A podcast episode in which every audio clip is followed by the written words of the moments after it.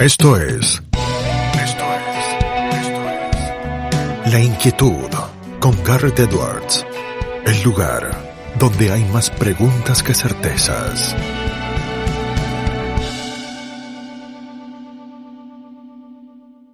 Damos vuelta de página aquí en La Inquietud por CNN Radio Rosario. Tenemos un enorme honor, placer y privilegio. Fíjense, lo charlábamos antes eh, de comenzar la entrevista, el tema de las presentaciones, ¿no? Ella es Guadalupe Higoillo.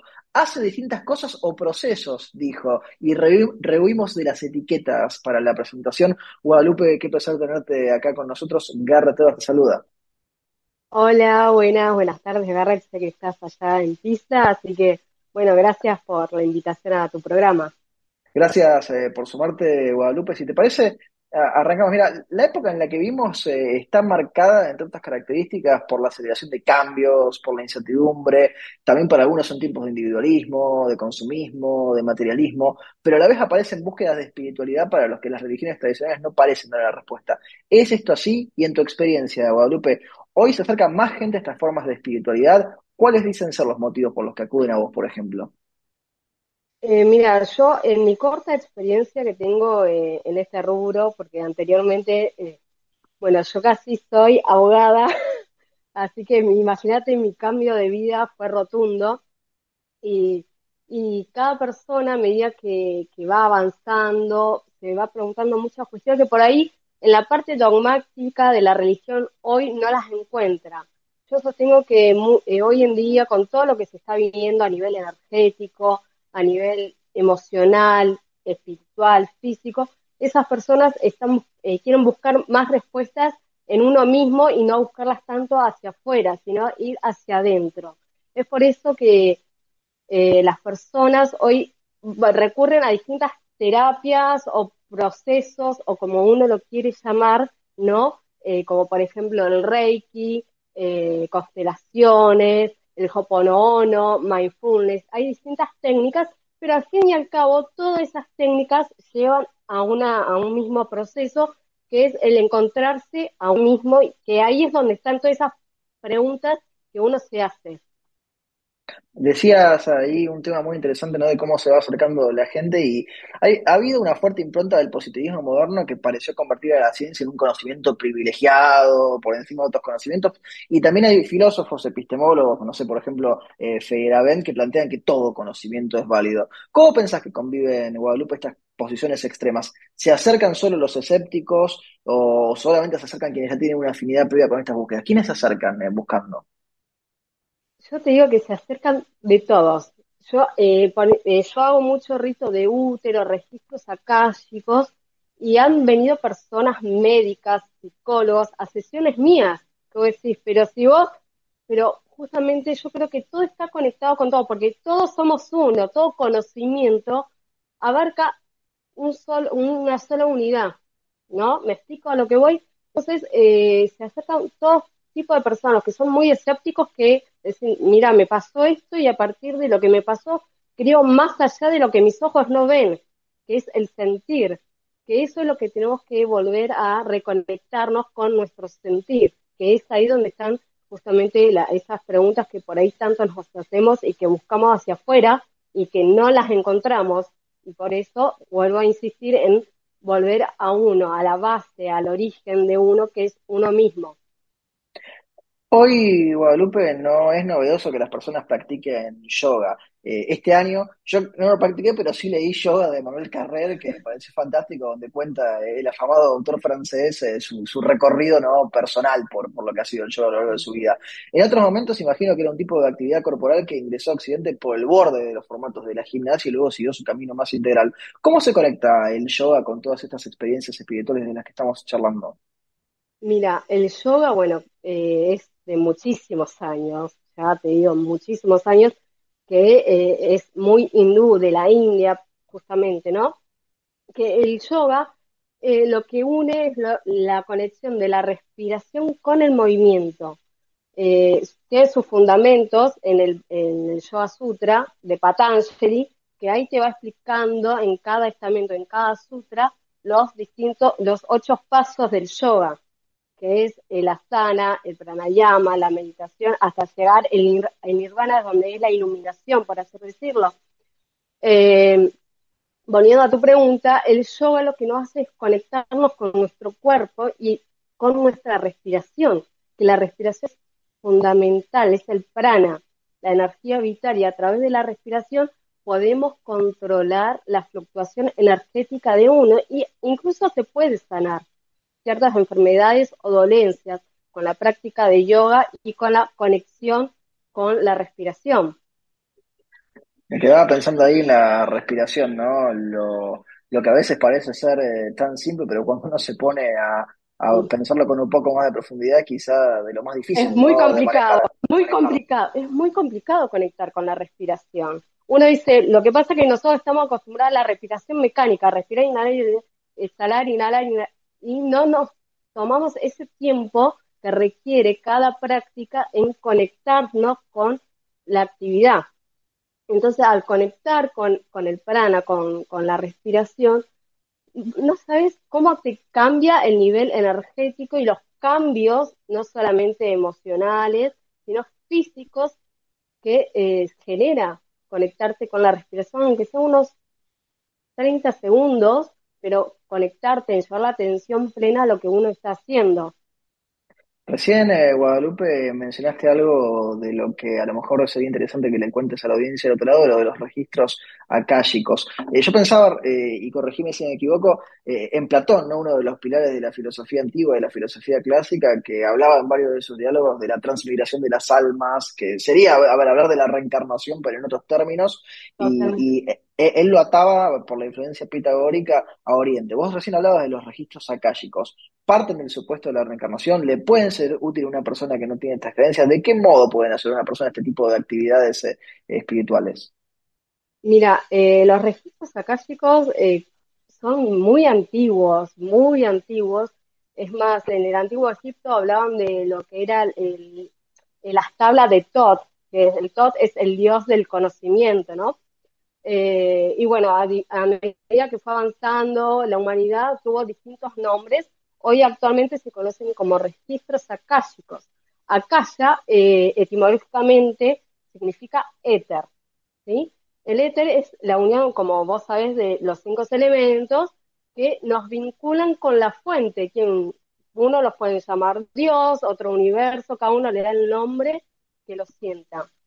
Entonces, eh, vos hablabas de Platón y yo curiosamente siempre le digo a mi marido, Platón para mí es un maestro ascendido porque ya de esa época hablaba de la reencarnación, del río del olvido. Y, Impresionante lo, del leteo, ¿no? El alma había conocido todo y lo había olvidado antes de encarnar en el cuerpo. Totalmente. y bueno, y cuando reencarnamos, el alma hace todo un proceso de justamente del río del olvido para volver a reencarnar a, este, plano, al plano terrenal. Eh, volviendo a tu pregunta, los registros akáshicos justamente lo que hace es conectarnos con eh, la fuente, es, yo lo digo didácticamente, lo explico como si fuese una biblioteca enorme con todos libros, y cada uno de esos libros son las distintas reencarnaciones de tu alma, desde tu creación hasta hoy tu presente, a como sos hoy, en este caso yo Guadalupe. Al acceder a ese tipo de información, siempre, siempre pidiendo permisos, eh, ellos, los, digamos, los guardianes o los custodios, los registros, te van a brindar aquella información que sea necesaria para tu evolución en tu presente. ¿sí? Vos podés preguntar cualquier pregunta, cualquier cosa, pero siempre te van a responder en base a lo que vos necesites como evolución. ¿sí? Eh, puede ser cuestiones del pasado, de tu pasado actual, vidas pasadas, incluso hasta tu futuro como potencial, porque como sabemos, la energía va transmutando todo el tiempo en base a las decisiones que uno toma hoy en día. Entonces, por eso es un futuro potencial porque está en constante movimiento el futuro, no es algo cierto. Entonces, eh, es muy, yo las sesiones que he tenido es, son muy conmovedoras, muy fuertes, e incluso muchas veces se me presentaron eh, personas fallecidas, mm. de las personas que asistieron a la sesión, que le quieren transmitir algún mensaje, y la verdad son muy, muy lindas y muy sanadoras, porque a través de los registros se sana. se sana muchísimo.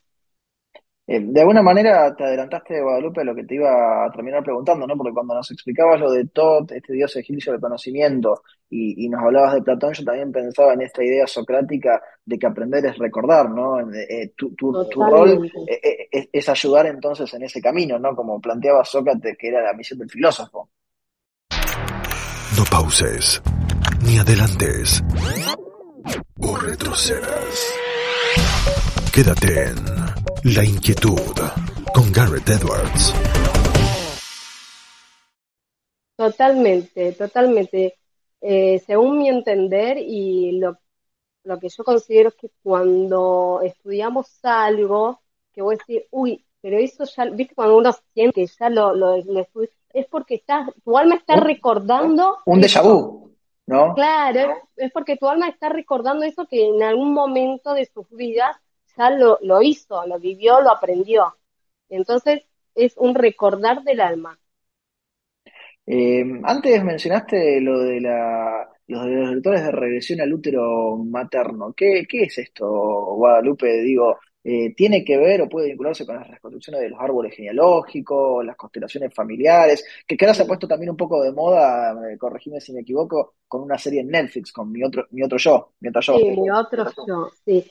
Eh, mira, yo digo que si bien constelaciones, lo que es el rito de útero, la regresión al vientre materno, si bien son como distintas herramientas que tiene cada persona, pero al fin y al cabo todas ellas van a un solo camino, que es justamente el cortar esos, eh, esas cargas que vienen de nuestros ancestros. Al cortar eso, eh, sean bloqueos, miedos, emociones que están ahí que que no nos pertenecen, al cortar eso es como que estamos liberando nuestro camino y así podemos transitarlo sin, con todo ese peso que llevamos de, nuestros antepasados.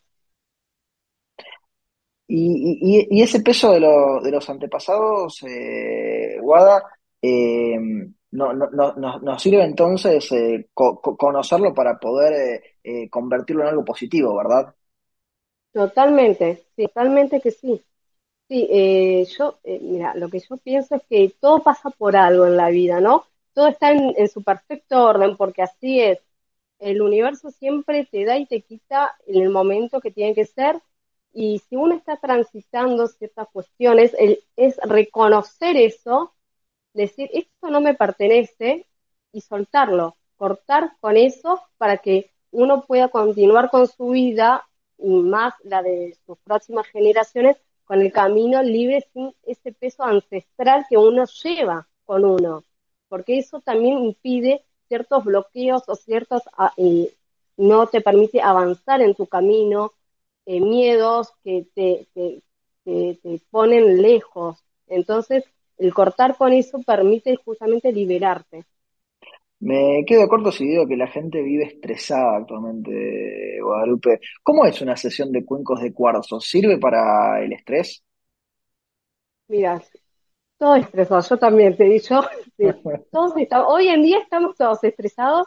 Eh, lo que hace la sesión de cuencos de cuarzo, eh, bueno, el cuarzo de por sí es un, es un mineral, uno de los más ricos y que tiene mucha inteligencia de por sí dentro de los reinos minerales, y al generar una frecuencia vibratoria, esa frecuencia lo que hace es eh, inducir al ser humano, al cerebro en este caso, a un estado de meditación y al generar un tipo de frecuencia alfa, como lo llaman, eso eh, equilibra el cuerpo no solo emocional, sino espiritual y físicamente. Eh, yo tuve una experiencia muy loca sí. cuando hice, cuando me especialicé en terapeuta de cuencos de cuarzo, la primera vez que agarró un cuenco, no lo solé, que empecé a llorar, empecé a mm. llorar y no sabía de dónde venía ese llanto. Y el, el, profesor me mira como diciendo, no sé, tenía ganas de llorar y, sentí esa liberación de, de, llorar. Y ahí me di cuenta que la, no, estuve toda la, todas las sesiones llorando, llorando porque estaba limpiando cosas que tenía eh, acumuladas en la parte emocional y que necesitaban salir. Y justamente el cuarzo, la, vibración que hace es eso, liberar esos bloqueos que uno tiene a nivel energético, también físico. Recién hablamos del estrés. Eh, otro tema, Guada, que parece eh, aparecer cada vez con más fuerza tiene que ver ya desde hace varios años con la preocupación por el cuidado del medio ambiente, ¿no? Que, a lo mejor lo, notamos eh, más vitalmente en los últimos tiempos. ¿Qué es esto de la cosmética natural? ¿Hay una conexión ahí entre la espiritualidad, la cosmética natural, el cuidado del medio ambiente? Mira, eh, yo creo que todo está eh, relacionado con todo, ¿no? Si, si, uno, es como el yoga, el yoga es una filosofía de vida, no es solamente una práctica, ¿no? Por el Patanjali lo describe así, como un estilo de vida, no, no solamente que quede en el mat, sino a practicarlo hacia el afuera. Y justamente tiene que ver con todo eso, el conectarte con uno mismo y, conectarnos con el todo, que el todo engloba también el medio ambiente, las personas, los animales y los demás seres de los distintos reinos. Entonces, como que yo creo que es más un estilo de vida que otra cosa. Si vos practicas yoga, si vos te consideras un yogi, lo tenés que practicar me quedan tres preguntas más, eh, en esta entrevista. Eh, lo dijimos al principio, que no le habíamos puesto una etiqueta a lo que haces. ¿Cómo se forma uno de estas disciplinas que practicas? Mira, em, desde mi experiencia es como la vida sola me fue llevando, ¿no?